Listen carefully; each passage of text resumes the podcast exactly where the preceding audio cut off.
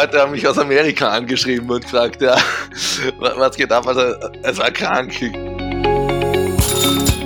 Ich bezeichne mich schon als einen der erfolgreichsten Discgolfer der österreichischen Geschichte bis jetzt, weil ich halt auch international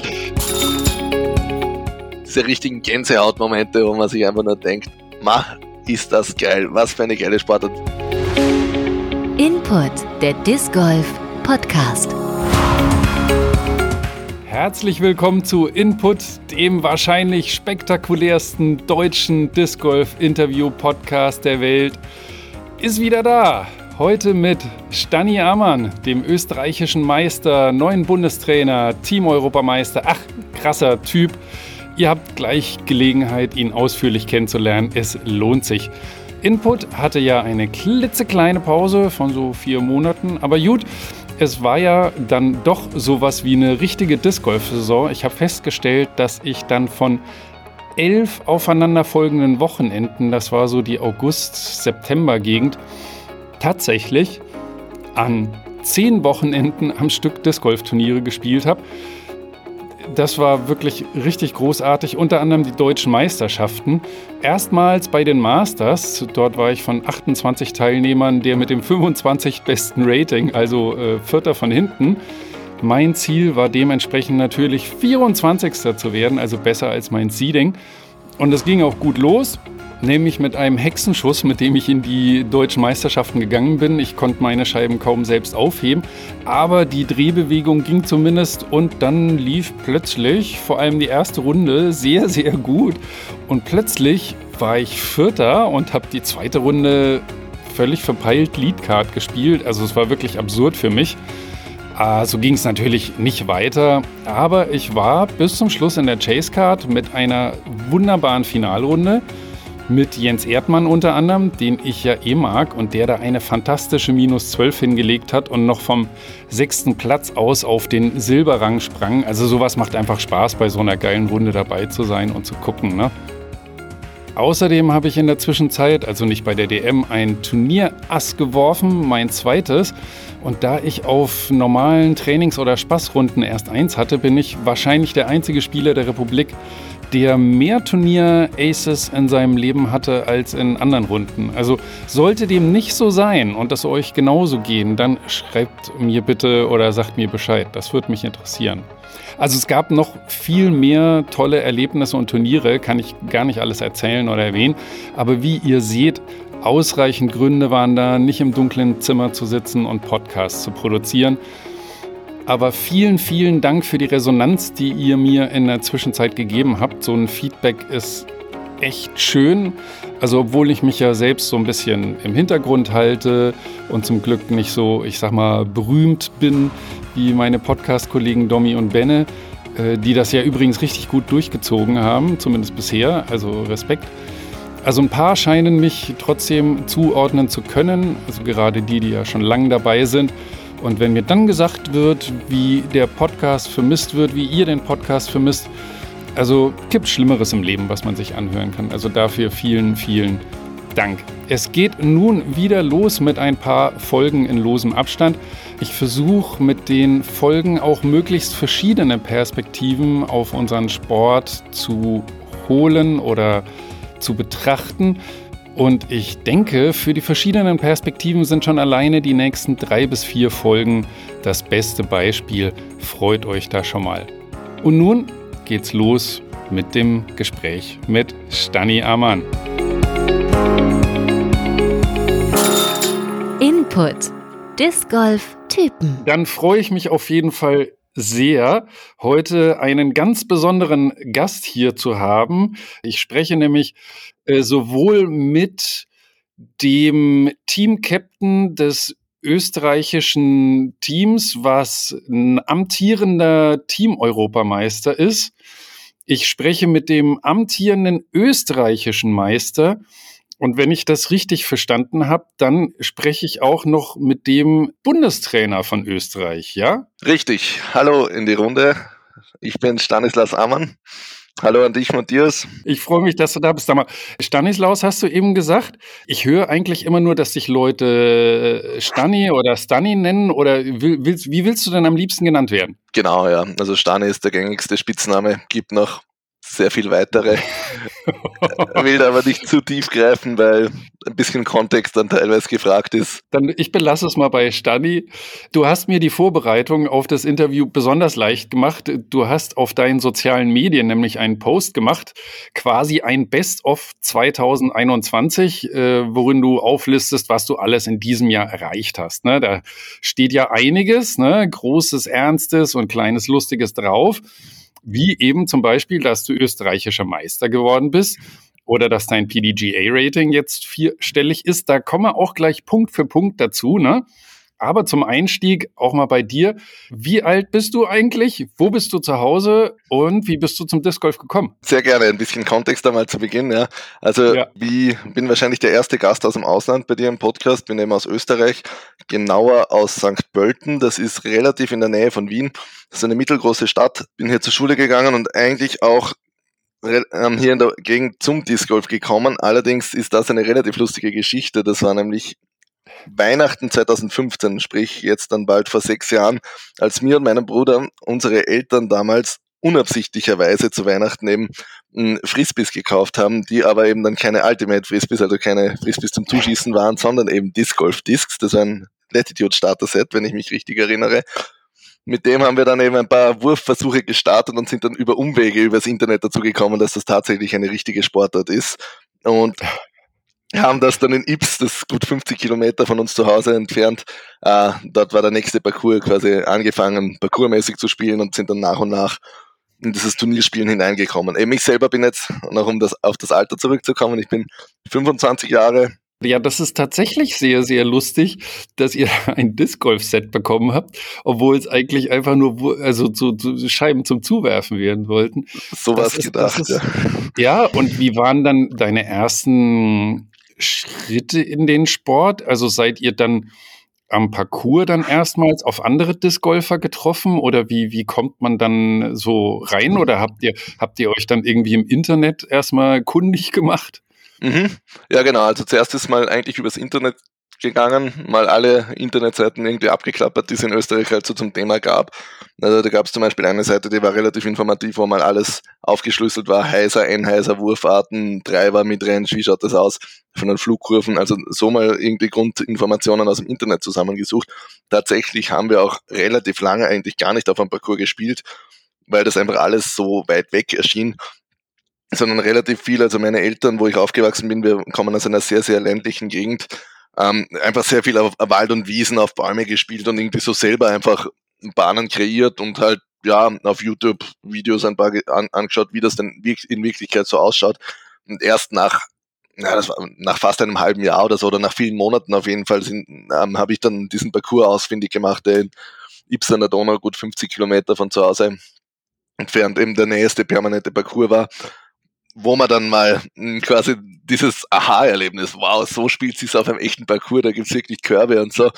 Ähm, ja, das war dann schon ein, ein, ein, ganz cooler Schritt, wo wir dann natürlich auch direkt auf ein paar Leute gestoßen sind. Und ja, also eins zu eins kann ich mich nicht mehr erinnern. Ich glaube, wir waren dann schon ab und zu mal spielen, immer wieder auf dem Parcours oder immer auch ab und zu auf einem etwas weiter entfernteren Parcours noch. Einfach weil es halt wirklich Spaß gemacht hat und ich habe dann eben auch den Entschluss gefasst, ja, wie wäre es denn, wenn wir uns mal ja, für so ein Turnier anmelden und halt einfach da mal mitspielen. Ähm, eh so mehr ferienartig und das war dann eben Sommer 2016 die ersten ja, wettkampfmäßigen Turnier-Disc-Golf-Erfahrungen, eh für mich und auch meinen Bruder. Wir haben das quasi am Anfang sehr viel parallel gemacht, gemeinsam betrieben war sehr lustig, für mich sehr ernüchternd, weil wenn man am Anfang eigentlich mehr oder weniger niemanden kennt und ein Turnier ähm, spielt, dann kann man auch nicht einschätzen, was machen eigentlich die anderen, wie gut sind die. Ich glaube, ich bin da erfolgreich Vorletzter geworden oder so. Ähm, war, war sehr unterhaltsam im, im, im Nachhinein betrachtet. Also ich erzähle die Geschichte auch immer sehr gern, weil es für mich, also weil ich es mittlerweile ja doch zu einem relativ guten Spieler gebracht habe in doch relativ kurzer Zeit. Also die anderen, die in Österreich jetzt gut sind, die waren zum damaligen Zeitpunkt auch schon recht gut. Und ist immer mhm. eine ganz lustige Anekdote. Und dann, ja, hat es irgendwie so nach und nach seinen, äh, seinen Lauf genommen. Also ich habe dann Äh, bin dann nach Wien gegangen zum Studieren eben, wo es eben auch einen, einen Platz gibt. Dort hat man mich dann sehr, sehr oft angetroffen. Einfach weil ich viel trainiert habe, mir das viel Spaß gemacht hat und habe dann immer mehr und mehr Turniere gespielt. Also ich habe in den letzten fünf Jahren, glaube ich, mehr Turniere gespielt wie jeder andere in Österreich auf jeden Fall und wahrscheinlich auch wie jeder andere fast in Europa. Also kann man nicht vorstellen, dass es recht viel mehr äh, Leute gibt, die mehr Turniere spielen als ich okay. im Moment. Okay, da interessiert mich jetzt mal eine Einschätzung, von wie vielen Turnieren so im, im Jahresschnitt sprechen wir mhm. hier? Also 2019, noch vor Corona quasi, war bis jetzt mein aktivstes Jahr, da bin ich dann am Ende des Jahres auf ähm, 34 PDJ-Turniere gekommen. Das okay. sind dann schon Dimensionen, mit denen man ein bisschen angeben kann. Und dieses Jahr jetzt natürlich Corona geschuldet, hm, hat sich das ein bisschen reduziert, weil die Saison dann einfach verspätet angefangen ja, hat. Einige Sachen ähm, nicht gehen wegen Reisebeschränkungen und so. Dieses Jahr bin ich jetzt, glaube ich, 23 oder 24 Turniere im Moment. Ja, also trotzdem noch. Alter Falter, das mh. ist trotzdem echt viel. Und dann also kommen hatte, ja immer noch Sachen dazu, die eigentlich nicht sanktioniert sind. Also die zähle ich da gar nicht mit. Okay, okay, okay. Kein Wunder, dass du dann äh, so schnell besser geworden bist. Bist du das dann dann relativ systematisch angegangen? Bist du so ein Mensch, der dann sich irgendwie so ein krasses Trainingsprogramm aufgelegt hat oder hast du einfach viel gespielt, viel gespielt, viel gespielt? Ja, beides würde ich sagen. Also ich habe ja schon einen äh, relativ intensiven sportlichen Hintergrund. Also ich würde schon sagen, ich weiß, was ich tue, na, auch was Training betrifft und so weiter. Also ich war jetzt nicht der talentierteste Disc Golf. Also wenn ich eben zurückdenke an meine ersten drei, vier Turniere, ganz, ganz hinten im Feld und eher von den Leuten als, ja, gut, auch irgendwie dabei so wahrgenommen. Aber wenn ich, also für mich war es halt so, Disc Golf hat mir von Anfang an sehr, sehr viel Spaß gemacht. Also Frisbee werfen hat mir immer schon einfach getaugt. Ja, darum habe ich auch wirklich viel trainiert. Also ich bin jemand, der sehr, sehr oft trainiert, sehr ähm, intensiv trainiert und auch sehr, schon, schon systematisch. Also ich übe wirklich genau die Shots, die ich halt auch im Turnier brauche. Ja, ich hole mir die Erfahrung halt auch über, über viele Turniere. Also mein Konzept war immer, umso mehr Turniere ich spiele, umso mehr Erfahrung kriege ich darin, um was es quasi im Turnier konkret geht. Umso lockerer nehme ich dann auch die Sache dort, aber umso mehr Feedback kriege ich auch von den Turnierleistungen, wo ich wieder arbeiten muss im Training. Also weil man gerade im Turnier immer neue Kurse hat, immer vor neuen Herausforderungen steht, immer quasi, da, da kriegt man am besten gezeigt, woran es im Moment scheitert. Wenn ich zum Beispiel ein Turnier spiele, dann weiß ich sofort, okay, dieses Mal habe ich richtig schlecht gepattert, gut, dann werde ich in den nächsten Wochen doch deutlich mehr am Patten arbeiten oder so. Also da kriegt man das immer am ehesten vor Augen geführt und daran arbeite ich dann auch eigentlich immer relativ konsequent. Ja, also wenn ich das, wenn das halbwegs die Frage beantwortet.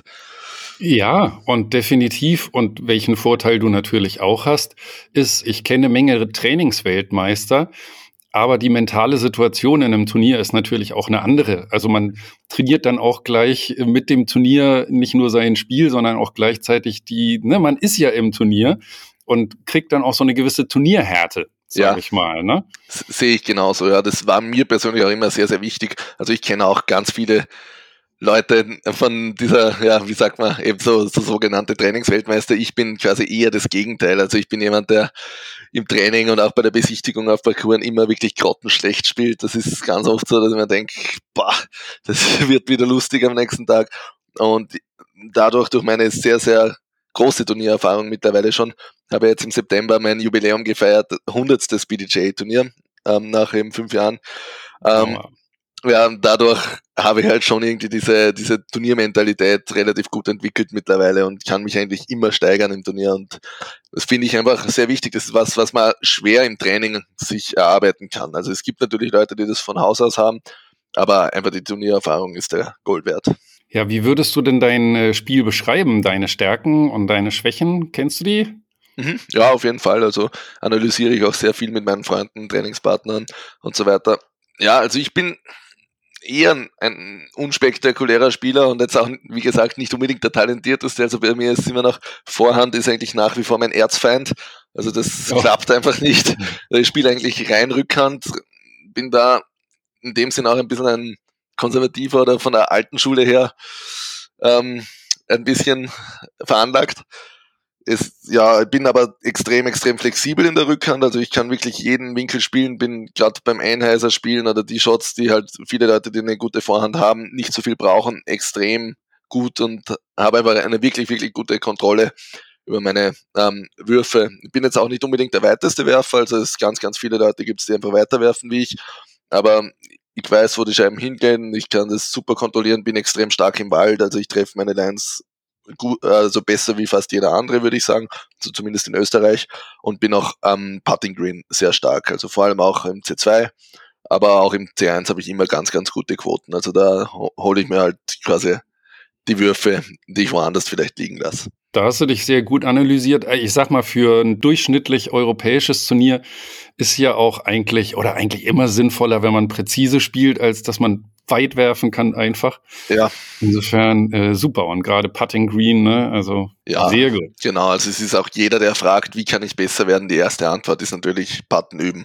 Also das ist, mhm. wo man einfach am meisten Würfe liegen lässt. Also wenn man das nicht nicht genug übt, dann da kann man leicht zehn Würfe sich verbessern, wenn man jetzt noch nicht so ein versierter Spieler ist, sage ich mal. Okay, das, was ich aber jetzt auch öfter jetzt schon von dir gehört habe, ist, dass du sagst, du bist gar nicht so ein talentierter Spieler. Andererseits, ey, du hast ein Rating über 1000, äh, du musst ein guter Spieler sein und du hast schon gesagt, du hast einen durchaus äh, sportlichen Hintergrund. Was ist denn der?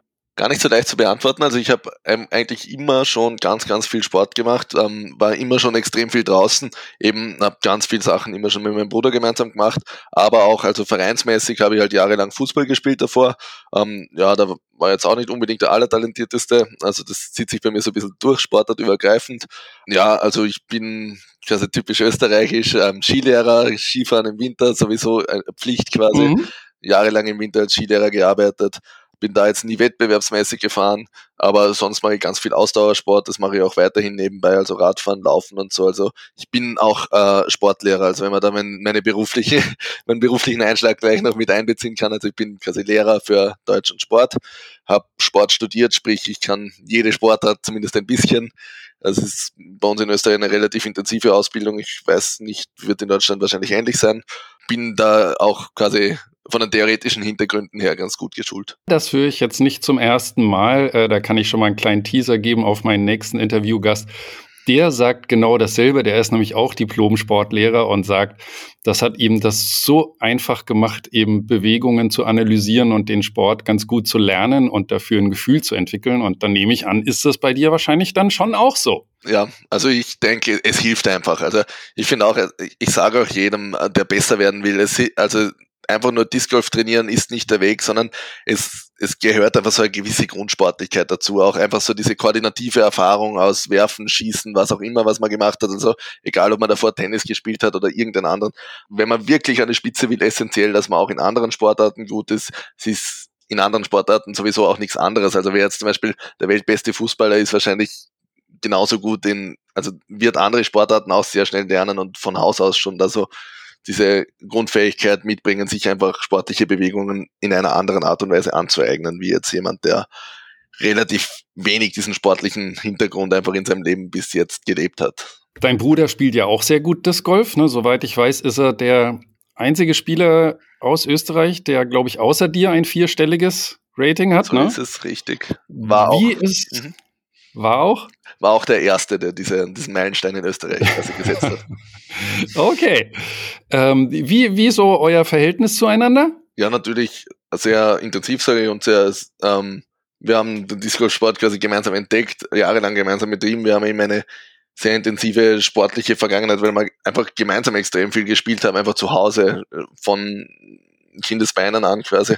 Also da gibt's mh, mm, auf jeden Fall äh, viel von meiner sportlichen Erf Vorerfahrung geht einfach auf diese Zeit zurück, dass wir so viel Spiele erfunden haben, gemeinsam, egal ob mit Ball, mit Frisbee, was auch immer. Also so eine intensive Beziehung halt schon aufgebaut haben, dann auch zum Disco-Sport gemeinsam gekommen sind, gemeinsam sehr viel, also oft Turniere gespielt haben. Also er hat weit nicht so viel Turniere gespielt wie ich, drum war ich auch sehr oft mit anderen Leuten auf Reisen. Aber eben nach wie vor diesen Sommer sehr viel gemeinsam gespielt haben und uns natürlich auch so immer wieder pushen, immer wieder motivieren, sehr viel Spaß haben im Training, im Turnier. Das interessiert mich eben, ob das auch mit ein Grund ist, dass ihr beide so schnell gut geworden seid. Also ob ihr euch da gegenseitig motiviert oder ob es vielleicht sogar sowas gibt wie so eine, man kennt das bei Geschwistern, so ein bisschen so eine geschwisterliche Rivalität. Ja, weißt du, man will der Bessere sein. Mhm. Oder wie das eben bei euch ist? Ja, natürlich, voll. Also Definitiv von beidem etwas. Ja, also es ist natürlich auch immer diese gewisse, dieser Kampf, diese Rivalität, das ist, das ist immer da. Also ich, ich muss aber sagen, also ich habe die mehrere also die, die meiste Zeit in den letzten Jahren auch mit, mit anderen Leuten trainiert, weil ähm, sich das halt so ergeben hat. Also, dass wir so schnell gut geworden sind, das war sowieso, also es war auf jeden Fall eine Motivation für mich auch, weil äh, Bonner halt sehr, sehr talentiert war von Anfang an, sehr gut eingestiegen ist schon. Der hat auch gleich im ersten Turnier, also der hat auch diese, diese Vorerfahrung aus dem Golf mitgebracht, von der ich sehr stark profitieren konnte. Einfach dieser Zugang zu diesem Golfsport, wie man das auch vielleicht mental angehen kann und so. Und das sind natürlich Ressourcen, die man halt auch einfach nutzen muss oder mir dann auch sehr viel weitergeholfen hat, für Bonner war das vielleicht wieder umgekehrterweise andere, andere Sachen, die, die ihn sehr gepusht haben. Ja, profitiert man auf jeden Fall sehr stark voneinander, wenn man, wenn man so jemanden zum Trainieren hat.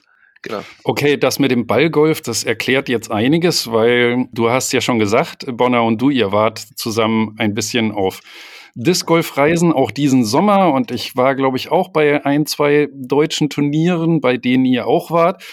Und äh, ihr bringt durchaus immer Style ins Teilnehmerfeld. Ähm, Bonner, dein Bruder, immer so ein bisschen im Ballgolf-Style, ja, also eher so feiner Zwirn. Und bei dir, da wird immer gleich, da sehe ich mich eigentlich mit dem Cocktail am Strand immer sommerlich ein, äh, ein schönes Hemd und kriege ich immer gute Laune, wenn ich dich sehe.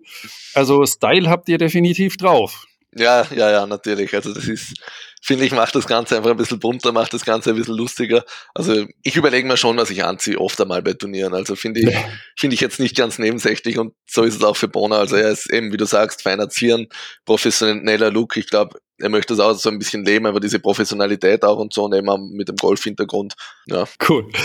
Dann kommen wir noch mal ein bisschen zu deinem Werdegang, sage ich mal. Ich habe mal geschaut und 2019 war offensichtlich ein entscheidendes Jahr für dich. Absolut. Da konntest du im April des Jahres 2019 die Dutch Open gewinnen, ein Euro-Tour-Turnier. Und das war, glaube ich, für viele Überraschung, weil du auch ganz schön über deinem Rating gespielt hast. Also wie war das für dich? Hat das was für dich verändert? Ja, absolut. Also, ja, da könnte ich jetzt, glaube ich, eine Stunde drüber reden. Also, das ist immer, immer so ein bisschen diese Geschichte, die ich eigentlich überall zum Besten geben muss, so ein bisschen der Phönix aus der Asche. Also, das war damals komplett verrückte, äh, verrückte Sache. Also ich kann mich erinnern, ich war, glaube ich, auf jeden Fall im hintersten Drittel, was das Rating betrifft im, im Starterfeld, absoluter Außenseiter. Und ich habe, glaube ich, bis heute kein Turnier im Rating-Durchschnitt besser gespielt als, als das Dutch Open, obwohl ich dieses Jahr ein, einige sehr gute Turniere hatte. Ähm, es war, also, es waren, glaube ich, 60 Punkte über meinem damaligen Rating, die ich da im Durchschnitt gespielt habe. Und habe halt wirklich eigentlich mit eu europäische Disc Golf Größen mehr oder weniger in Grund und Boden gespielt. Und man muss bedenken, also zu dem Zeitpunkt vielleicht ein bisschen Kontext. Ich war in Österreich, ja, gerade auf dem Weg nach oben, aber ich habe zu diesem Zeitpunkt erst ein einziges Turnier gewonnen, ein kleines Eintagesturnier und hatte davor noch nie ein Turnier gewonnen und war eigentlich auch noch nie in der Rolle des Gejagten, also immer nur als Jäger, ja, so zweiter, dritter Platz schon mal drinnen bei so lokalen Turnieren in Österreich und dann auf so einer Ebene aus dem Nichts. Also es war schon die erste Runde gut. Ähm, ich kann mich immer noch an das Gefühl erinnern, einfach an, der, an dem Wochenende. Es war, es war verrückt. Es war komplett aus dem Nichts, komplett perfekt gespielt, keine Fehler gemacht, alle Putts gemacht und da wirklich mit, mit großem Vorsprung und auch mit einer Souverän Souveränität und Lockerheit so gewonnen. War schon also wirklich sehr überraschend. Ich kann mich erinnern, eben am, am Samstag, also nach der ersten Runde war Domi noch vor mir, Domi Stampfer, wird sicher fast jeder von den Hörern hier kennen. Ja, ähm, klar. Nach der zweiten Runde habe ich das Ganze schon umgedreht, war dann in Führung und dann am Samstag hat es eigentlich schon überall Gerede gegeben. Auf einmal waren Leute da, ich bin interviewt worden, alle haben mich gefragt, ja, und wie schaut's aus, wo, woher, woher ich komme, wie ich spiele und, und so weiter und so fort. Also ich habe eigentlich kaum noch eine ruhige Minute gehabt, jeder hat mich irgendwas gefragt. Am, am Sonntagmorgen gehe ich zum Tiger, auch nichts Böses ahnen, ist auf einmal hier der Danish Disc Golf Guy und sagt, ja, ja, die Runde wird gefilmt, also kein Stress und so weiter. Und ich halt mehr oder weniger komplett unprofessionell gekleidet, mehr oder weniger un unvorbereitet. also, ja, okay, na passt, cool. Schauen wir halt mal, hoffentlich geht's nicht zu schief. Und dann in der dritten Runde ich kann mich noch erinnern, am Sam Samstagabend haben noch alle geredet, ja gut, jetzt hat er einen guten Tag gehabt, aber das durchziehen, puh, bei den, bei dem Verfolgerfeld, also das wird nicht möglich sein, so auf der Art. In der dritten Runde quasi besser gespielt wie je zuvor. äh, ich kann mich da erinnern, mein, mein, mein Reisepartner Laurenz quasi, wie ich nach der Runde zurückkomme, fragt ihn, und wie ist gelaufen? Und ich so, also schaue ihn das an und sage, ja, also sechs, sieben Strokes bin ich mindestens vorn. auch nur unglaublich, unglaubliche Blicke quasi von aller Seite und dann im Finale war es eigentlich nur noch der Final Lap wie im Formel 1 quasi die Applaus genießen und gemütlich durchspielen. Ähm, ja, komplett unreales Ereignis und ja, also auf einmal war ich, wenn man auf die BDJ-Seite geht, auf der Titelseite. Also das erste Foto, wenn du BDJ aufgemacht hast, war halt ich, wo drauf steht, Austrian Aman upsets nearly everyone to win Dutch Open. Leute haben mich aus Amerika angeschrieben und gefragt, ja, was geht ab? Also, es war krank. Ich kann mich auch erinnern, mein Handy auf der Heimfahrt am Sonntag, das hat nur noch vibriert. Ich habe, glaube ich, 100 Nachrichten gekriegt von allen möglichen Freunden, anderen Leuten, die halt einfach alle komplett aus dem Häuschen waren. Was ist, was leicht los, los ist. Und also es war komplett verrückt, es ist alles funktioniert. Ich kann mich nur noch erinnern, eine Situation, das war quasi sinngebend für das ganze Wochenende. Es war Sonntagvormittag, ich habe einen relativ schlechten Drive gehabt, der Korb war hinter einer Wand von Gebüsch, also da war nichts, ich habe den Korb nicht mal gesehen. Ich war ungefähr zwölf Meter vom Korb und ich frage noch so, drehe mich um zu meinem Flight und frage noch so, ja, bin ich eh Outside Circle, also kann ich theoretisch Jumpert machen und, und Silver Led schaut mich nur an und sagt so, yeah, of course. Just throw it in, man. Also er war schon sichtlich angenervt von dem, was bei mir alles läuft. So gehe ich dahin. Es war, glaube ich, ein, ein Loch in dem Busch, das ich quasi anvisiert habe. Das war wie, wie ein Postkastenschlitz. Also es war gerade so groß, dass halt exakt eine Discgolfscheibe durch, durchpasst. Und genau dort, ohne dass ich irgendwie was berührt habe, ist übrigens ein Video, ihr könnt euch das gerne auf YouTube anschauen. Geht der Bad einfach rein, ohne dass ich auch den Korb nur gesehen habe. Also das war so sinngebend. Da denke ich mir einfach nur so, was ist eigentlich los? Also ja, absoluter okay, Wendepunkt. Ja das Video werde ich auf jeden Fall ja. in den Show Notes verlinken, unbedingt. Bitte. Aber ich finde es so geil, dir zuzuhören. Du kannst gerne noch eine Stunde weiterreden. Also dieses Strahlen, das, ich muss dich gar nicht sehen. Allein deine Stimme explodiert vor Freude ja. in Erinnerung dran. Also, das ist schön, dass das nach zwei Jahren so präsent ist und noch so, ne? Ja, geil. komplett, ich stehe da komplett unter Strom jedes Mal, wenn ich daran denken muss, einfach wie verrückt das war. Also ich habe, glaube ich, eben einfach dieser Kontext, der unprofessionelle Österreicher eigentlich noch wenig bekannt, davor ein einziges Turnier gewonnen, ein Eintagesturnier im Winter, wo irgendwie 30 Teilnehmer waren. Und dann kommen, ja, war eine komplett kranke Geschichte und ich kann mich einfach erinnern, dieses Kopfschütteln von jedem Zuschauer, jedem Flightpartner, jeder, der da gegen mich gespielt hat. Also, es war, war verrückt. Ja. großartig. Ach, großartig. Das Jahr ging ja auch äh, dann noch richtig gut weiter. Ich habe gesehen, im, im September bist du dann Zentraleuropameister geworden. Das ist, glaube ich, ein Turnier, was man in Deutschland nicht so auf dem Schirm hat. Also was ist das für ein Turnier und was bedeutet mhm. das für dich? Genau, also zuerst mal ein bisschen Kontext. Es ist ja so, Deutschland ist ja schon seit Jahren eigentlich im Disc Golf sehr gut entwickelt und ähm, vor fünf, sechs, sieben Jahren haben sich in, in quasi Zentraleuropa oder Zentralosteuropa einige Länder zusammengeschlossen, die so im Entwicklungsstand ähnlich waren. Und die wollten, man wollte sich gegenseitig ein bisschen unterstützen und hat da eben diese Zentraleuropameisterschaft ins Leben gerufen, die halt also teilnehmen tun da Österreich, Tschechien, Slowakei, Ungarn, Polen, Kroatien, Slowenien und neuerdings auch Serbien. Das ist so ein Länderverbund. Mhm. Und in unserer Gegend, also wir haben auch sehr intensiven Kontakt einfach mit Ungarn, Tschechien, vor allem Tschechien gibt es ja viele gute Spieler, wie man vielleicht weiß hat das schon einen sehr hohen Stellenwert bei uns. Also das war, ich war, ja, habe da tatsächlich das allererste Mal mit, mitgespielt. Also man muss sich da qualifizieren über das Rating. Das ist gar nicht so leicht, einen Startplatz zu bekommen. Ähm, das war damals auch in Tschechien 2019 in Zentraleuropameisterschaften. War ich auf jeden Fall nicht Favorit. Also ähm, ich habe dann auch ähm, nach den Dutch Open im April eigentlich den ganzen Sommer nichts mehr gewonnen. Einige gute Platzierungen gehabt, aber keinen weiteren Turniersieg. Und dann bei den Zentraleuropameisterschaften war ich auf einmal wieder ganz dick da und habe auch relativ überraschend ähm, eben einen sehr, sehr coolen Sieg hingelegt. Der erste und bis dato einzige österreichische Zentraleuropameister aus, in der MPO-Division bin ich dann eben geworden und war auch, also absolut sensationell für mich. Also richtig coole Sache. ist, finde ich, ein sehr, sehr cooler Titel, wie ich finde, den eben in Österreich sonst niemand hat in der Open Division.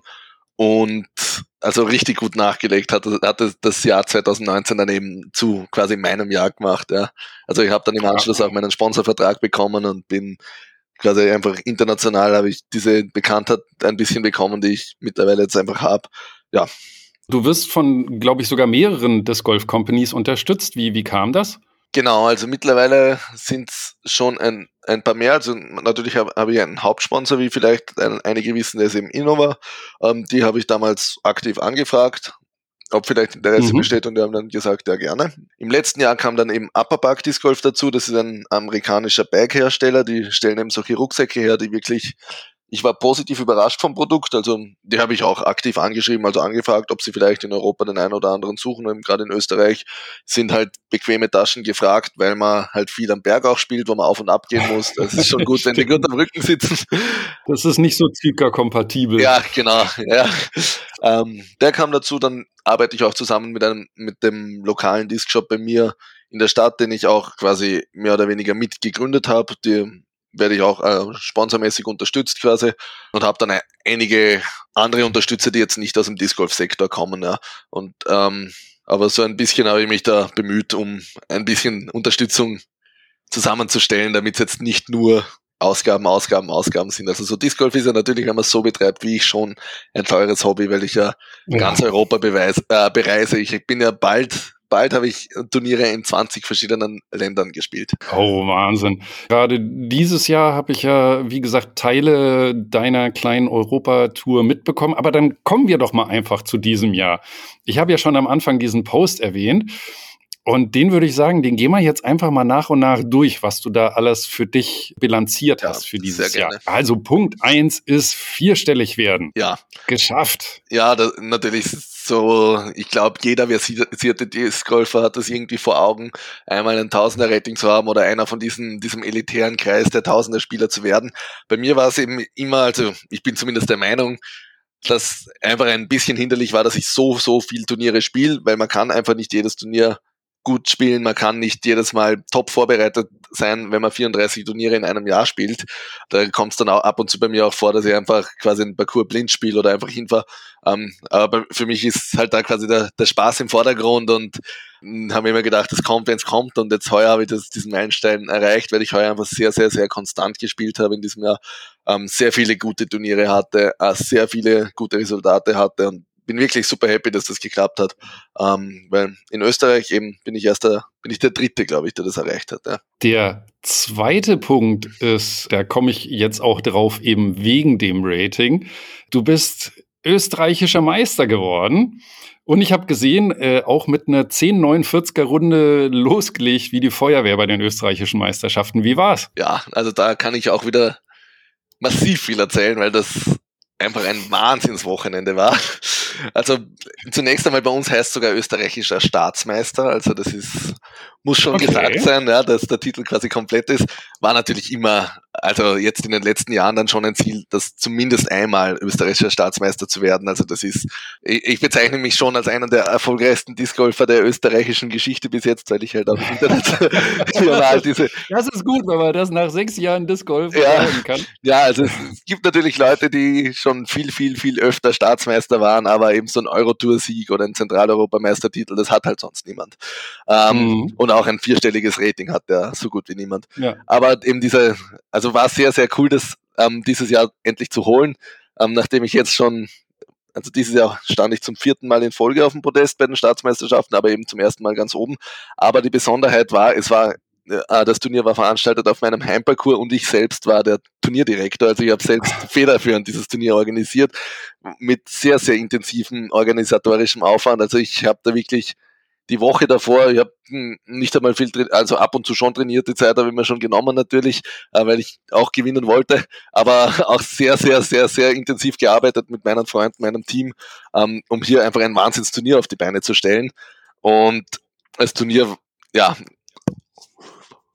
ging schon komplett krank los, einfach mit dieser 14 Unterrunde in der ersten Runde. Also wir haben gerätselt, ich habe selbst den Parcours natürlich designt und versucht, das sehr, sehr anspruchsvoll zu gestalten und im Vorfeld wurde geredet, ja, also 10 unter ist ein Wahnsinn, wenn das jemand spielt.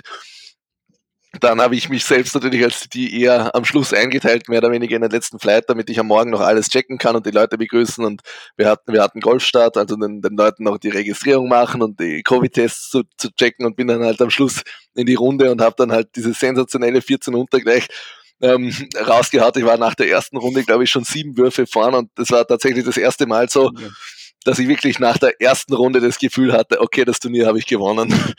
ähm, sonst bin ich da immer relativ vorsichtig, aber da, also da war ich so da, es war, ja, perfekt. Also es war schon nach der ersten Runde war der Applaus so groß, als hätte ich, als wäre es der Part für Sieg, für den Sieg gewesen, weil halt nach dem Golfstart alle schon gewartet haben. Es macht halt einfach auch Bock, so eine, so eine geile Runde mitzuerleben und zu sehen. Also das ist, erlebe ich auch immer wieder, wenn es so Überrunden gibt, da freuen sich dann die Leute halt auch mit und feiern das ab, weil das halt was Besonderes ist. Ja, schon eben, weil man mhm. auch dann diese Spannung einfach spürt.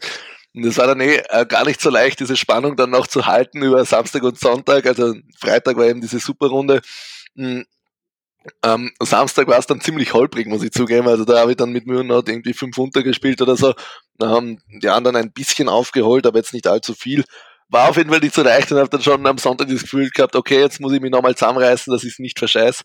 Hat dann sehr gut funktioniert und was bei uns eben ein bisschen die Eigenart auch ist in, äh, bei dem Turnier in, in meiner Stadt in St. Pölten und eben den Staatsmeisterschaften dann im letzten Jahr, wir haben den Parcours mehr oder weniger mitten in der Stadt, also sehr gut erreichbar für einfach sehr viele Leute.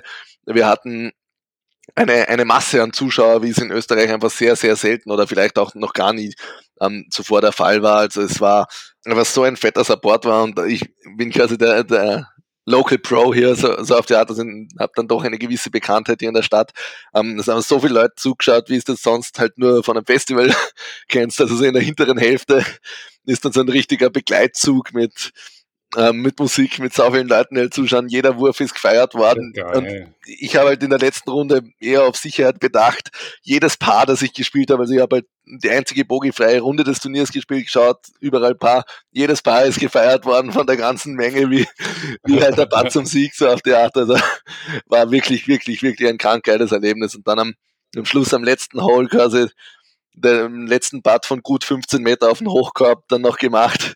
Da war, hat dann der Jubel natürlich keine Grenzen gekannt. Und das sind halt diese speziellen Momente, die, diese richtigen Gänsehautmomente, wo man sich einfach nur denkt, ma, ist das geil, was für eine geile Sportart, wie cool, dass ich da teil sein kann, ähm, mit so mit so, solche Momente erleben kann. Und äh, was da halt dann auch für ein Feedback gibt von den vielen Zuschauern, von den, von den Freunden, Weggefährten, Kollegen, also absolute Gänsehaut war natürlich der Traum beim, beim Heimturnier als Organisator bei, vor allen Freunden und Weggefährten das so abzuräumen. Ja, richtig cool, dass es geklappt ja, hat. Schön. So, der nächste harte Bruch immer, wir kommen ja hier von Punkt zu Punkt, ja. ne? Ich, äh, wir arbeiten uns voran. Der dritte Punkt ist, du hast dich für die USDGC qualifiziert, das muss man sagen. Wir hatten das hier schon im Podcast in Input. Die USDGC sind die US-Disc Golf Meisterschaften und sind neben den Weltmeisterschaften das weltweit renommierteste und wichtigste Disc Golf Turnier. Und da warst du dafür qualifiziert. Ja, ähm, tatsächlich habe ich mir ähm, vor kurzem mal mein auf der Innova-Seite mein, mein Spielerprofil angesehen. Also da gibt es einen kleinen Fragebogen, wo, wo drauf steht, ja, Ziele, Interessen, keine Ahnung. Da habe ich vor einigen Jahren, also wie ich gesponsert wurde, sprich vor zwei Jahren, das Ziel angegeben. Eines meiner Langzeitziele ist, sich eines Tages für die USDGC zu qualifizieren. Cool, dass es geklappt hat. Das war ein wirklich, wirklich cooles Turnier in Norwegen. Eigentlich die einzige Chance dieses Jahr, sich in Europa für die USDGC zu qualifizieren. Leider Covid geschuldet ist es sich halt nicht ausgegangen, das, daran teilzunehmen. Also ich habe dann war dann in regen Kontakt mit den anderen Europäern, die dort auch hin wollten oder einigen anderen Europäern, mit denen ich halt gern gefahren wäre, die dann auch alle gesagt haben, nee, es macht einfach keinen Sinn, weil das Risiko ist viel zu groß. Und wenn ich dann noch die Geschichte höre von Silva Lett und Christine Tatar, die hinfahren wollten, extra in Quarantäne mhm. waren in Kroatien und schlussendlich trotzdem nicht in Amerika einreisen durften, obwohl sie eigentlich alles richtig gemacht haben, dann denke ich mir im Nachhinein, gut, dass ich nicht, dass ich mir diesen Stress erspart habe quasi. Aber jetzt umso größer natürlich das Ziel, es in Zukunft vielleicht doch noch einmal zu schaffen, um dann dort dabei zu sein und dieses, diese Atmosphäre einfach zu erleben. Absolut, nächstes Jahr wird wieder angegriffen, mhm. ne? Ja, aber. Keine Zweifel, so wie du klingst. Du sagst es ja. Also, allein das Gefühl war schon eine Sensation, ähm, bei, beim Sula Open eben diese Einladung in die Hand zu bekommen und dann einfach mit den Kollegen sich zu freuen, oh ja, Amerika, wir, sind dabei, auch wenn damals schon quasi ein Fragezeichen dahinter stand. Und ja, schade, dass es nicht geklappt hat, aber bricht jetzt keine Welt zusammen. Genau, da haben wir dann nämlich quasi Punkt 4 deiner Liste wegen Covid nicht zur USTGC gefahren. Können wir also gleich zu Punkt 5 weitergehen. Ja. Den finde ich sehr interessant. Auf einer gefilmten Disc Golf Runde den Kameramann abgeworfen. Ja. Aha. Ja. Also ich kann mich erinnern, das war in Schweden beim Hateland Open in der Feature Card. Ähm, Mordis Golf hat gefilmt, also Mordis Golf initiiert von einem guten Freund von mir, Maxim Tange, den vielleicht einige von euch kennen, sehr, sehr guter belgischer Spieler. Sehr, sehr cooler Channel, kann ich nur Werbung dafür machen. Die haben ein paar Runden von mir gefilmt diesen Sommer und ähm, ich kann mich an den Moment erinnern, das war ja eine sehr, sehr holprige Runde. Also ich habe da gespielt mit meinem Bruder und mit Philo, Philo Brathwaite, international bekannter Profi und Linus Carlson, ähm, der er ist Zweiter geworden bei der Europameisterschaft diesen Sommer, also absolut da Spitzenspieler. Ich habe mir das sehr, sehr eine, eine katastrophale Runde eigentlich gespielt und dann auf einer Bahn im Wald. Ähm, Moa Golf hatte das vor kurzem wieder in der Story habe ich über einen Baumkick dann eben Maxim, den Kameramann, getroffen. Kann mich an den Moment erinnern und wer sich dieses Video vielleicht noch einmal anschauen möchte, das Gesicht, das Maxim, der Kameramann, dann macht, ist einfach nur zum Schreien, weil es so lustig ist. Ja, war, war wirklich ein sehr, sehr lustiger Moment, den man auch nicht alle Tage erlebt. Okay, das werde ich auf jeden Fall auch verlinken. Äh, aber er lebt noch, ja, du hast ihn ja, zwar abgeworfen. Es war über einen Baumkick, also ja, er ist auch von ro robuster Statur, also den haut nochmal, also so schnell nichts um. Ah, sehr, sehr gut. Ähm, dann kommen wir zum Punkt 6. Da steht, äh, da weiß ich aber nicht, ob wir da womöglich schon drüber geredet haben oder ob das ein neuer Punkt ist nämlich das vielleicht größte Disc Golf Event in Österreich veranstaltet haben. Genau. Ja, damit ist eh, sind natürlich die Staatsmeisterschaften gemeint. Also oh, okay. das größte, kann man jetzt immer drüber streiten. Also von der BDJ her war es eigentlich nur ein C-Tier. Also es war in jedem Fall das Größte, was das Teilnehmerfeld betrifft. Also wir hatten über 120 Teilnehmer. Ähm, so viel gab es in Österreich sonst noch nie bei einem Turnier. Ähm, es war sehr aufwendig organisiert über drei Tage, jeweils 21 Bahnen. Ähm, kann man natürlich darüber streiten, also wir hatten in Österreich natürlich schon Eurotour-Turniere, wer sich erinnern kann, in St. Thomas, da hat Tommy Stampfer zum Beispiel immer wieder mal gespielt. Ähm, ja, wir haben auch ein sehr großes Turnier äh, auf der Petzen, jedes Jahr, nächstes Jahr wieder in dieser von Natural Born in der, in der zweiten Serie vertreten bei der Eurotour, gleich so ein bisschen als mhm. Werbung an alle Interessierten aus Deutschland, die sich da vielleicht mal, das ist ein echtes österreichisches Bergturnier für alle, die da mal ein österreichisches Bergpanorama vom Feinsten auf einem sehr, sehr, sehr coolen Parcours genießen wollen. Unser Turnier war eben einfach vom Teilnehmerfeld her am größten, von dem, was man eben auch an, an Zuschauerzahlen, an Medienwirksamkeit hier auch hatte in der Stadt ähm, und auch was wir an, an Sponsorleistungen quasi hatten, war, glaube ich, auch eine Dimension, die man sonst in Österreich so noch nicht gesehen hatte. Ja, mal schauen, wohin die Reise in Zukunft geht. Wir wollen das vielleicht ein bisschen internationaler gestalten, einmal ein paar Gäste aus dem Ausland hier auch einladen nach St. Pölten, ähm, hier Jahr für Jahr ein cooles Turnier haben und vielleicht mal Stück für Stück größer werden, dass man dann Turnier von internationalem Format auch wirklich mal hat. Ähm, ja. Du steckst voll drin, auf allen Baustellen bist du dabei. So ist es. Kommen, ja. wir, mal, kommen wir mal zur nächsten, zu Punkt 7. Du bist Europameister bei der Team-Europameisterschaft geworden mit dem Team Österreich. Wie war's? Ja, ähm, Dank erstmal an alle großen Nationen, die sich natürlich die, die Mühe nicht gemacht haben, nach Kroatien zu fahren, unter anderem auch Deutschland. du, du, musst es jetzt nicht kleiner machen, ja. als es ist. Auch dann muss man es noch gewinnen. War, war natürlich sehr schade, aber unser Zugang in Österreich war natürlich, war natürlich von Anfang an, also ich bin da im, im, im, Verband auch sehr involviert in alles, was mit Spitzensport zu tun hat, ähm, was mit dem, bin da eben Team-Captain, ähm, was mit Nominierungen fürs Nationalteam zu tun hat, was mit Organisation für dieses Event oder für vor allem für die Europameisterschaft auch zu tun hat. Da bin ich sehr involviert und unser Zugang war von Anfang an, wer nicht dabei ist, hat nicht die Chance. Ähm, wir werden hinfahren und nachdem wir dann ähm, gesehen haben, welche Nationen teilnehmen, war schon auch irgendwie im Vorfeld klar, dass wir da schon in der Favoritenrolle sind, weil wir ein sehr, sehr starkes Team nach Kroatien mitgebracht haben und sind dieser Favoritenrolle dann auch ziemlich, ziemlich souverän gerecht geworden. Aber es war dann trotzdem im Nachhinein irgendwie so, dass wir uns so angeschaut haben, na gut, Europameister, aber so richtig anfühlen tut es nicht, weil wir jetzt auch nicht unbedingt so dafür, darum kämpfen müsste, mussten. Gegen wen war denn das Finale dann? Das Finale war gegen Großbritannien, die schon ein sehr, sehr starkes mhm. Team hatten. Ähm, die hatten den ein oder anderen Tausender-Spieler sogar dabei, also auch die Dame war deutlich besser vom Rating her als unsere Dame. Ähm, also das war jetzt schon keine Gmate Wiesen, wie man in Österreich sagen wird. Ähm, aber wir haben trotzdem, glaube ich, im Finale alle, alle Partien gewonnen. Und natürlich trotzdem ein cooler Titel und im Rückblickend betrachtet, ja, Europameister in irgendeiner Form ist schon eine coole Sache, weil im Einzel wird es ja bekannterweise sehr, sehr schwierig, da jemals einen Europameistertitel ein Land zu ziehen. Was, was, da kommen wir auch gleich, gleich noch dazu. Aber ich meine, man muss die Feste feiern, wie sie fallen, sage ich dazu. Ja, und ich meine, gerade gerade wenn du das dann gleich so bescheiden mit dazu erzählst, so von wegen, ja, die großen Disc-Golf-Nationen haben dann auch äh, gefehlt, ja gut, aber ne, Titel ist Titel, Mensch. Du sagst es. Und, und für Österreich war es natürlich ein historischer Erfolg in der Disc Golf Geschichte und ist auch immer ganz gut ähm, für den Verband, weil man sich dann auch ähm, bei der Bundessportorganisation, sprich die Stelle des Staates Österreichs, die auch diese Förderungen ausstüttet und so, auch wieder ähm, besser präsentieren kann, dass man sagt, ja, wir sind ja europareich, äh, europaweit erfolgreich und haben da wirklich gute Sportler und wir brauchen Unterstützung. Also das hilft natürlich auch Disc Golf in Österreich sich zu entwickeln, wenn man solche Erfolge landet. Oh ja, wichtiger Punkt. Das hatte ich nicht auf dem Schirm. Da hast du recht. Das, mhm. ja. Ähm, Punkt 8. Du, den Namen kann ich gar nicht aussprechen. Du hast einen Menschen kennengelernt und äh, das hat es in die Highlights geschafft. Wer war das? Okay, ähm, also bist du in diesem Fall nicht vertraut mit der Serie Game of Thrones? Ich gebe zu, ich habe recherchiert, aber ich gucke so gut wie überhaupt kein äh, Fernsehen, Streaming, sonst ja. was. Deswegen, äh, ich bin bei Game of Thrones eigentlich relativ gut involviert, weil meine beiden Lieblingskollegen die Serie gesehen haben mhm. und ich mich also in den Mittagspausen immer mit, der, mit dieser Serie auseinandersetzen durfte.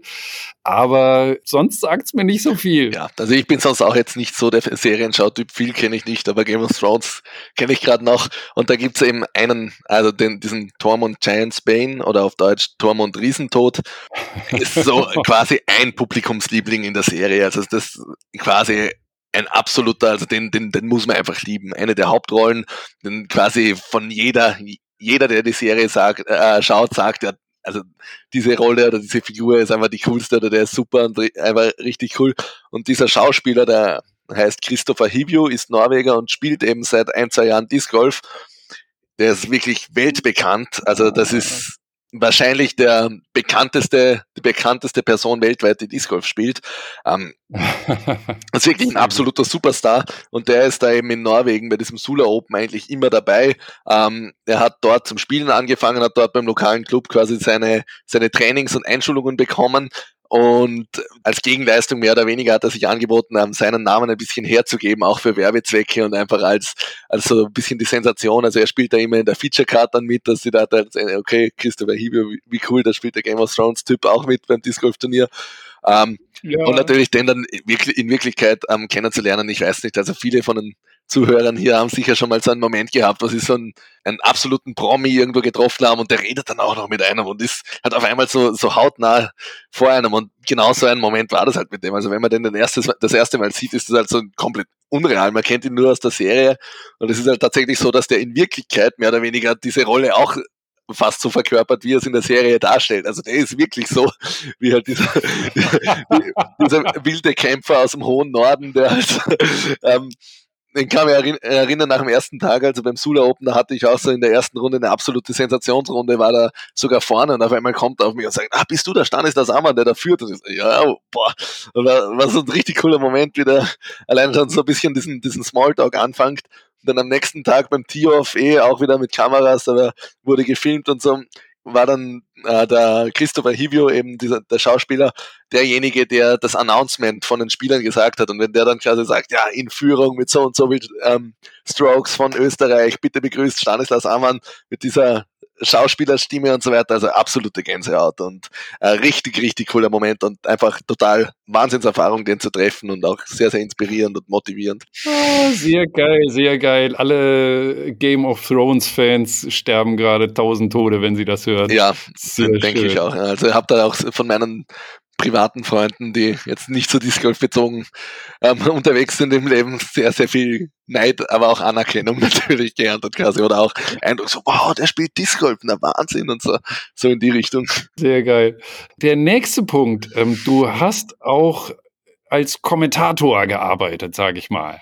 Ja, voll also gearbeitet, also ja, war tätig, geholfen mehr oder weniger, also war genau. sehr, sehr cool. Also es ist ja so, ich, ich spreche mittlerweile einigermaßen gut Englisch, also es war nicht immer so, durch das Disc Golf hat sich mein Englisch auch sehr stark verbessert und dadurch, dass ich im Allgemeinen ein sehr, sehr kommunikationsfreudiger Typ bin, sehr viel rede, mich aber auch vor allem sehr, sehr gut auskenne in der Disc Golf Szene allgemein, hat mich dann in den Zentraleuropameisterschaften, ist eh ein, ein tschechischer Freund von mir, der da die, die Video-Coverage gemacht hat, der ist dann auf mich zugegangen und fragt, ja, ob ich nicht Interesse hätte, das vielleicht zu kommentieren mit einem anderen Kollegen. Es war dann tatsächlich, hat wirklich riesen Spaß gemacht. Also im Vorfeld habe ich mir gedacht, na gut, auf Englisch kommentieren, mal schauen, wie es geht. Also ich habe schon einen sehr starken österreichischen Akzent auch und so und mal schauen, was mir so einfällt oder ob das dann nur eher blödes Gestammel ist oder was auch immer. Ähm, hat riesen Spaß gemacht und habe auch wirklich sehr, sehr gutes Feedback bekommen für das, wie unvorbereitet ich das ähm, angegangen bin. Und ja, es könnte gut sein, dass es sich in Zukunft vielleicht das ein oder andere Mal wiederholt. Also würde mir auf jeden Fall sehr Spaß machen und kann ich nur an die Hörer sagen, stay tuned, vielleicht ergibt sich ja das eine oder andere. sehr gut geteased. Ja, der nächste Punkt, wir haben es mal ganz kurz angesprochen schon. Punkt 11 bei dir ist, du hast deine erste Disc Golf Europameisterschaft. Wir reden jetzt nicht von der Team Europameisterschaft, sondern von der quasi normalen Europameisterschaft. Da hast du deine erste gespielt.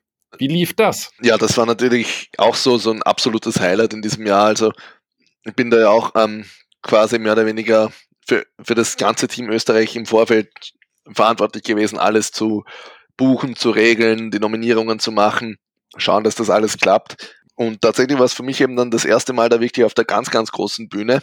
Da habe mich sehr gefreut, natürlich da dabei zu sein und bin auch jetzt nicht mit allzu großen Erwartungen hineingegangen, weil jetzt gerade der Kurs in Konopiste nicht unbedingt meinen Stärken entspricht, ähm, was jetzt nicht heißt, dass ich dann nicht trotzdem gut spielen kann. Ähm, ja, meine Leistung selber war solide, nicht überragend, aber auch nicht allzu schlecht. Mein Highlight war eben, also ich habe das dann ich, klar, ich hoffe, ich habe mich da nicht vertan, aber im Nachhinein ähm, mir die Statistiken angeschaut und ich habe, glaube ich, vom ganzen Turnier die beste C2-Statistik gehabt, also die höchste Quote. Und es war dann teilweise nämlich wirklich krank. Also ich kann mich erinnern, ich glaube, zweite oder dritte Runde hatte ich, glaube ich, eine C2-Quote von 80 Prozent oder so. Also da habe ich vier oder fünf C2-Parts gemacht. Das war, war wirklich sehr cool, aber jetzt alles in allem dann trotzdem jetzt nicht hundertprozentig erfolgreich aber eine richtig coole Erfahrung, wenn da eben alle, alle europäischen Nationen vertreten sind, alle, alle Top-Leute, man sich wirklich mit dem gesamten Kontinent misst und natürlich das Turnier bei uns mit dem allerhöchsten Stellenwert hier in Europa. Hm. C2-Putts, um es nochmal kurz zu erklären, sind die Putts zwischen 10 und 20 Metern in der Range. Ne? Gab es sonst was, was du halt besonders schön fandest an so einem Turnier? Also ist das, ist das dann besonders, fühlt sich das anders an? Puh, gute Frage. Also ich muss sagen, in dem Fall war es jetzt für mich gar nichts. Also ich habe schon viele große Turniere zuvor gespielt und ich habe jetzt das nicht so anders wahrgenommen wie, okay, wow, jetzt ist wirklich Europameisterschaften oder so, sondern bin da wirklich, habe da mittlerweile eine ziemliche Coolness und dann nehme das relativ locker und habe auch dementsprechend äh, bin ich so an die Sache herangegangen, wobei ich mich halt einfach extrem gefreut habe. Also was schon ziemlich krank war, dadurch, dass ich jetzt schon durch ganz Europa so viel gereist bin und so viel Leute eben aus allen Ecken des Kontinents quasi kennen, gute Spieler, war es halt wirklich so, okay, man spaziert da durch das Players Meeting aus äh, Players Center und dann, oh, hello, how are you? Irgendein Finne kommt dabei, den ich gerade kenne und dann, oh, da sind die Franzosen und irgendwas und man kennt halt irgendwie jeden und hat mit jedem ein bisschen was zu reden und das halt einfach dieses ein, ein sehr, sehr cooles Gefühl der Verbindung, weil halt sonst man nicht in dieser Form zusammenkommt. Also das einzige Turnier, das da vielleicht noch mithalten kann, sind die European Open, weil da halt auch jeder Topspieler aus Europa das irgendwie so als Pflicht wahrscheinlich ansieht, dort dabei zu sein, weil das so ein absolutes Highlight bei uns ist. Aber sonst ja, ja. ist das schon sensationell, wenn da einfach alle besten Spieler von jedem, von jedem Land vertreten sind. Klingt total gut. Der nächste Punkt klingt so, als wäre er nicht für mich gemacht. Da hat sie einfach nur viele Liegestütze gemacht. Ja, also das, diese Tradition hat sich eigentlich auch schon nach Deutschland ein bisschen ausgebreitet. Also es, ist so, dass wir in Österreich, also speziell so in meiner Kern, in meinem Kernfreundeskreis oder so, so ein, so ein, so ein Liegestützclub haben, wo man sich jederzeit gegenseitig ähm, fünf Liegestütze geben kann. Und das ist quasi, wenn man das jemanden befiehlt, dann hat er das auch zu tun. Also da gibt es dann keine zwei Meinungen, ob ich das will oder nicht. Und ja, das ist ein bisschen die Quintessenz ist, da den anderen auch immer wieder in ungute Situationen zu bringen. Also ich kann mich erinnern, das war vielleicht ein Highlight bei der Europameisterschaft. Also der, der äh, tschechische Moderator, der dort ähm, die Siegerehrung macht, hat vor der Siegerehrung fünf Liegestütz. Wem, von wem bekommen wir auf der Bühne schon quasi sich bedankt bei allen und hat kurz einmal fünf Liegestütz macht. Ja, und so hat sich das natürlich irgendwie ein bisschen durch die Saison auch gezogen, dass man permanent irgendwo von jemandem Liegestütz äh, bekommt zu, zu machen. Ähm, der ein oder andere hat das vielleicht sogar schon erlebt, auch in Deutschland. Ähm, ich kann da nur einen schönen Gruß an Timo Hartmann zum Beispiel schicken. Er soll am besten gleich mal fünf Liegestütz machen, äh, falls er das hört. Gibt aber auch andere deutsche Clubmitglieder, die, die da dabei sind und der ist immer wieder lustig und nimmt auch, also man nimmt auch nicht Rücksicht, wenn man gerade im Turnier eine Runde spielt oder so. Also habt selbst bei der Europameisterschaft während der Runde ab und zu ein paar Liegestütz machen müssen. Ja, ich überlege mir auch gerade, ob ich bei äh, Timo sogar Augenzeuge war bei den Trimonia Open in Dortmund. Kann sehr gut sein, ähm, ja. Ich glaube, da hat er vor seinem letzten Putt fünf Liegestütze gemacht in der Finalrunde. Mhm.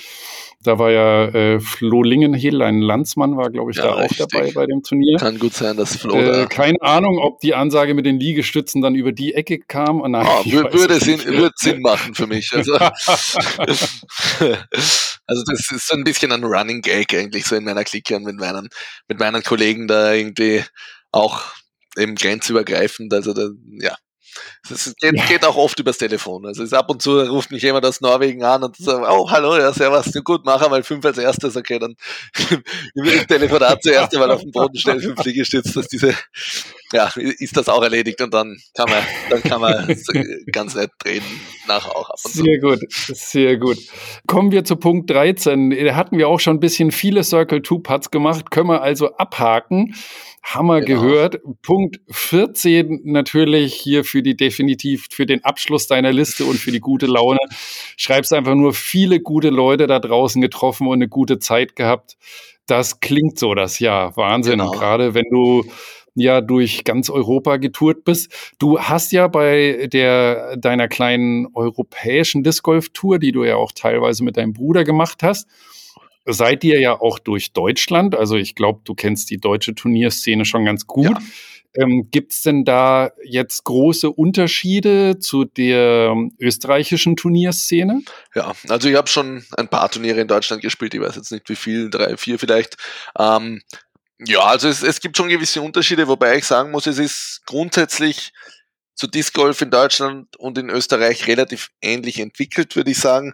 Also es ist natürlich schon so, dass man in Deutschland, einfach weil das Land größer ist, dann doch eine größere Breite hat, einfach vor allem an der Spitze. Also Deutschland hat ja schon seit vielen Jahren Spieler im vierstelligen Ratingbereich, hat Top-Leute wie eben Timo Hartmann oder, oder andere, hm. die halt wirklich europaweit quasi auch für, für, für Furore sorgen können. Also so eine, so eine Spitze haben wir in Österreich jetzt nicht. Also das, es ist schon das, das Spielniveau dann auch ein bisschen, bisschen in gewisser Weise niedriger.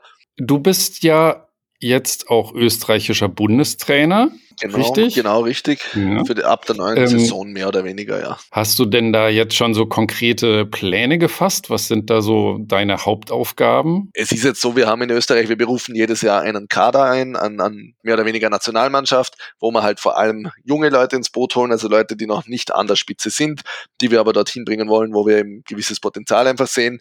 Wir haben da auch ganz gute Möglichkeiten, also wir stellen einfach ein paar Ressourcen zur Verfügung. Also es wird, man wird so ein bisschen durchgecheckt aus sportwissenschaftlicher Sicht, äh, kann sich mit einem Physiotherapeuten unterhalten, wie man dann sein, sein Trainingsprogramm sonst umfangreicher gestalten kann äh, und nicht nur am Discgolfplatz Scheiben Scheiben wirft, sondern eben einfach den Körper auch ein bisschen der, der Sportart anpasst. Man kann sich eben mit einem Mentaltrainer treffen und einfach an der mentalen Komponente arbeitet und was natürlich schon auch eine Rolle spielt, man trifft sich dann vielleicht ein, zweimal im Jahr für ein Trainingslager, wo man halt wirklich aus jeder Ecke Österreichs zusammenkommt und gemeinsam trainiert und ein paar Inhalte vielleicht macht. Und was dann schon auch mein Ziel eigentlich wäre, wo ich gerade am Ausarbeiten bin, also ich will halt einfach auch die Spieler ein bisschen ins Ausland bringen, also einerseits die Anwärter, die gerade äh, junge, motivierte Spieler, denen so ein bisschen die Möglichkeit bieten, da organisatorisch einfach was auf die Beine zu stellen und äh, auch vielleicht vom Verband unterstützt, diese, diese finanzielle Unterstützung ein bisschen zu bieten, also so den Zugang einfacher zu machen, einfach ein bisschen in die größere Bühne noch hineinzuschnuppern und dasselbe auch für die, für die Top-Spieler. Also wir haben da so ein bisschen eine Trennung, die, den A-Kader gibt's quasi, wo so die, die Top 5 quasi drinnen sind und dann eben diese Challenger, die wir halt dort hinführen wollen es ist halt trotzdem so bei Disc Golf, man trainiert ja alleine, jeder wohnt woanders. Es hängt einfach ganz, ganz, ganz viel von dieser regelmäßigen, von diesem regelmäßigen Training ab. Also da kann jetzt ein, zwei Trainingslager im Jahr nicht viel ausrichten.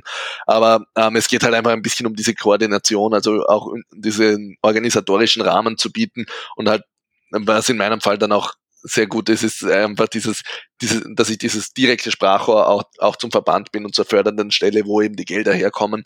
Tatsächlich ist es nämlich so, dass wir in Österreich über relativ gute, vergleichbar gute Finanzmittel verfügen, ähm, was den Support okay. für Spieler betrifft. Also cool. was ich jetzt so beobachtet habe im Vergleich zu anderen Ländern, sind wir da europaweit sehr, sehr, sehr weit vorne. Also eine bessere Unterstützung, was das Finanzielle betrifft, gibt's kaum woanders. Okay, cool. Mhm. Das klingt gut. Ja, soweit dazu genau.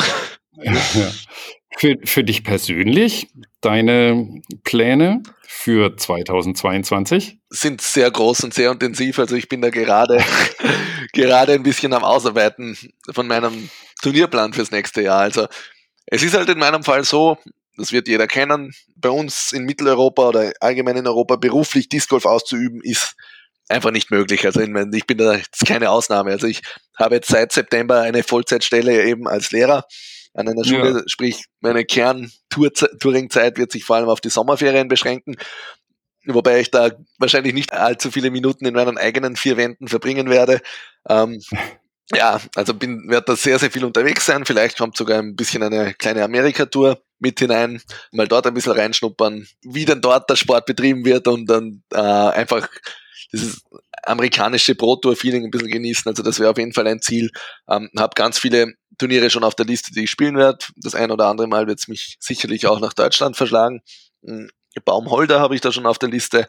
Ähm, vielleicht auch Berlin wäre so ein Ziel, dass ich dort unbedingt mal spielen will. Vielleicht auch wieder der SummerSlam, weil ich dort auch mehr oder weniger gute Freunde habe. Ähm, wo ich immer mhm. wieder gerne hinkomme. Vielleicht auch was anderes, wer weiß. Also da bin ich noch nicht ganz schlüssig, aber es werden auf jeden Fall wieder sehr, sehr viele Turniere sein. Ich werde viel von der Eurotour spielen, so viel wie halt geht neben meiner Vollzeitberufstätigkeit. Ich kenne ja auch so ein paar Lehrer. Ich weiß nicht, inwiefern du die Möglichkeit hast, halt auch mal den Freitag frei zu machen. Das ist ja nicht ganz so einfach unbedingt. Ja. Und für so manches Disc Golf Turnier halt leider nötig, ne? Du sagst es, also jeder Beruf hat so seine Vor- und Nachteile. Also man sagt ja immer, Lehrer, super Job, neun Wochen frei im Sommer. Also in Österreich ist es so, da wirklich neun Wochen Sommerferien. Ähm, ja, krass, ja. Man kann sich halt nicht Urlaub nehmen, wann man will. In meinem Fall habe ich das aber relativ geschickt eingefädelt, weil ich den Freitag immer frei habe.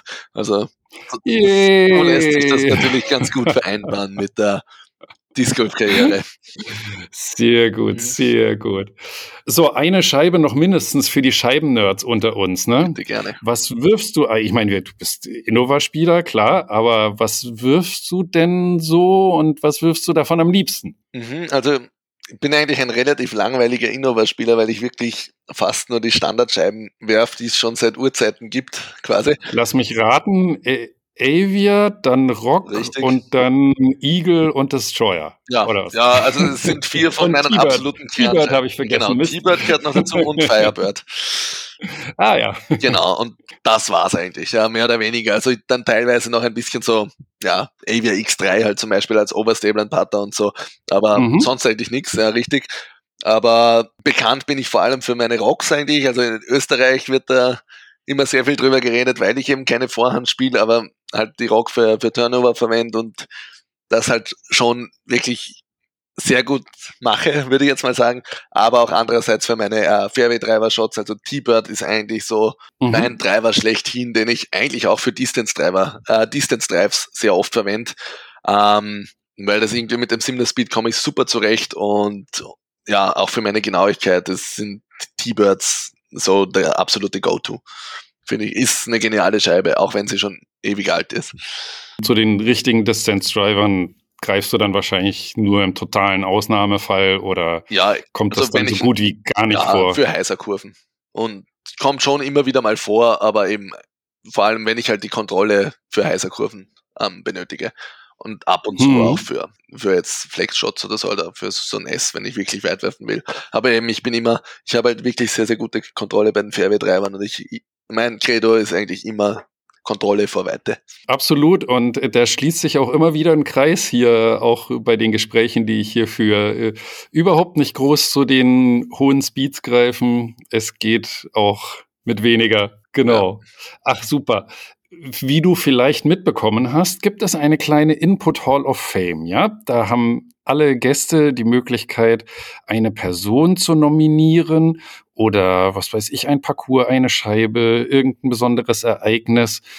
Hm, ich wollte mal fragen, ob du auch für uns etwas oder jemand hast, den du gerne in die Input Hall of Fame stellen würdest. Mhm, ja, also sehr gerne natürlich. Ich habe mir nicht allzu lange darüber Gedanken gemacht, ein bisschen, aber dann habe ich mir so gedacht, was ist eigentlich das so absolut geilste, was du jetzt so in Disc Golf ähm, mehr oder weniger erlebt hast? Oder was ist, was, was findest du einfach am beeindruckendsten oder am bewundernswertesten? Und ich würde da ganz gern einfach das, ähm, ja, das PCS Sula Open in Norwegen, das Turnier quasi mit hineinnehmen, weil mich, also das Turnier ist irgendwas, irgendwie, das ist so für mich der absolute Fixpunkt in jeder, in jeder Saison. Da muss ich einfach hin, weil ich das Turnier wirklich sensationell gut finde. Das ist halt, was die an Infrastruktur dort haben in Norwegen, sucht in Europa seinesgleichen. Dort ist es halt einfach so, die haben die finanziellen Ressourcen, die haben ein Wahnsinnspreisgeld. Also was die auszahlen, hm, ist halt einfach sensationell. Dort, dort wollen wir wahrscheinlich hin, wenn wir den Sport irgendwann in eine professionelle Richtung ähm, betreiben wollen, europaweit. Andererseits, was die auch, halt auch an Arbeit reinstecken. Also da gibt's Tees, die sind teilweise bis zu sechs Meter lang oder so. Also das ist wirklich, da kommst du hin und oh, denkst dir so, also was da an Aufwand betrieben wird, das Einser-Tee, das ist so wie von einem Einfamilienhaus so Terrasse, Balkon mit hinten Sitzgelegenheit und so. Also das sind halt einfach die Dimensionen, die wir in Mitteleuropa hier nicht kennen. Also das ist wirklich wie ein fetter Balkon, wo du halt mit Holzunterbau, fettem T-Pad, alles, was dich wirklich austoben kannst, bis zum geht nicht mehr. Also da können theoretisch zwei Leute gleichzeitig teamen, weil das Tee so breit ist. Ach, stark. Und es ist halt auch einfach landschaftlich ein Wahnsinn dort in den norwegischen Fjorden, direkt am Meer, wo die Berge aber rausgehen, äh, raufgehen und das Parcours-Design ebenso. Also einfach jedes Mal ein Genuss dort zu sein. Okay, dann die PCS Sula Open als neues Mitglied der Input Hall of Fame, wo wir von Parcours gesprochen haben. Gibt es eigentlich mal besondere Empfehlungen, welche Parcours man in Österreich unbedingt gespielt haben sollte? Mhm, ja, auf jeden Fall. Also, also es gibt mhm. einen Disc Golf Parcours, der eigentlich über die Grenzen hinaus relativ gute Bekanntheit hat in St. Thomas am Blasenstein. Der Verein dort heißt Cum Disc Golf. Das ist gleichzeitig der einzige professionell betriebene Disc Golf Parcours in Österreich. Also dort ist wirklich so, dass der eigentlich jeden Tag betreut ist. Ähm, der Betreiber von dem Parcours macht das mehr oder weniger hauptberuflich. Zahlt man dann natürlich auch eine Tagesgebühr, wenn man dort spielt. Aber was an dem Parcours eben so besonders ist, ist einfach die, also das landschaftliche Erlebnis. Also der ist in Oberösterreich, das ist nicht allzu weit von mir. Wirklich wahnsinnig schöne Landschaft, wirklich gut gepflegter Parcours ähm, sehr, sehr, sehr schön zum Spielen. Auf jeden Fall eine Reise wert und ich kenne einige Leute, die da immer wieder mal so ein Wochenende hinfahren, auch von Deutschland eben um einmal im Jahr oder so, um diesen Parcours einfach zu spielen, weil das wirklich ein Erlebnis ist. Ja, und früher gab es dort noch Eurotour-Turniere, waren allgemein international auch sehr gefragt, also da kamen immer wieder einige deutsche Spieler absolute Empfehlung, dort einmal zu spielen. Und ja. Okay, muss ich mich da auch auf ein paar Höhenmeter einstellen? Ja, muss man tatsächlich.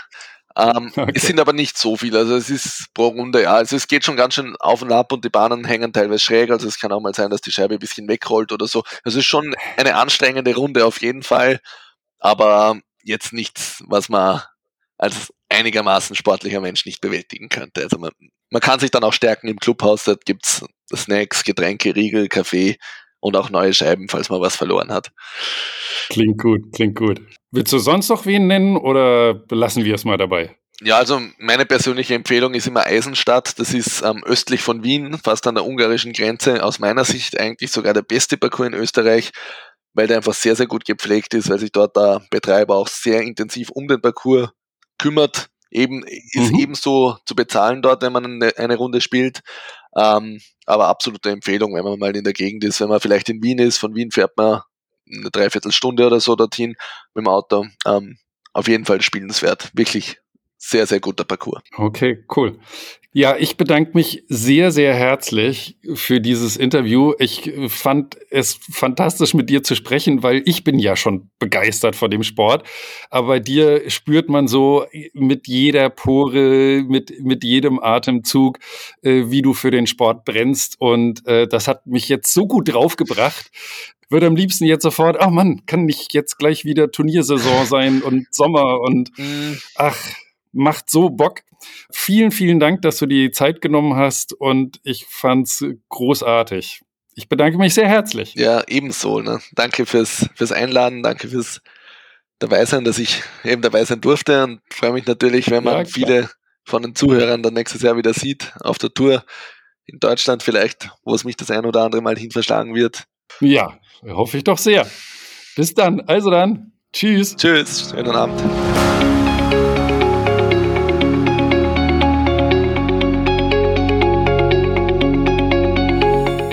Das war doch mal ein Gespräch mit einem, der voller Herzblut dabei ist. Fantastisch, wenn es solche Typen gibt.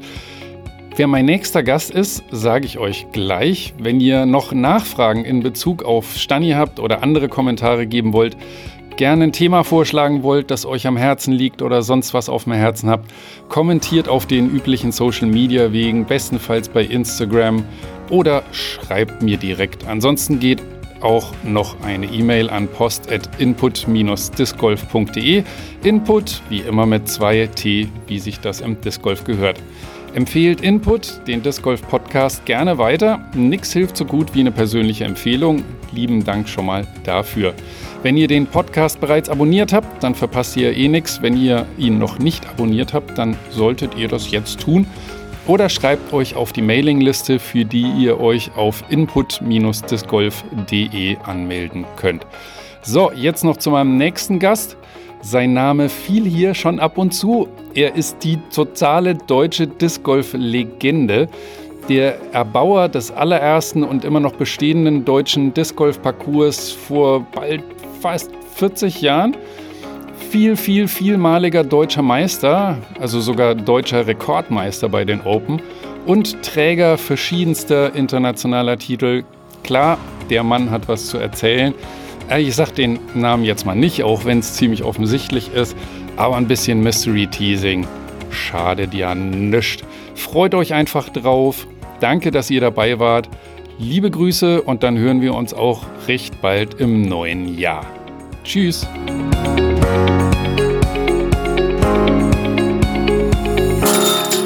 input-discgolf.de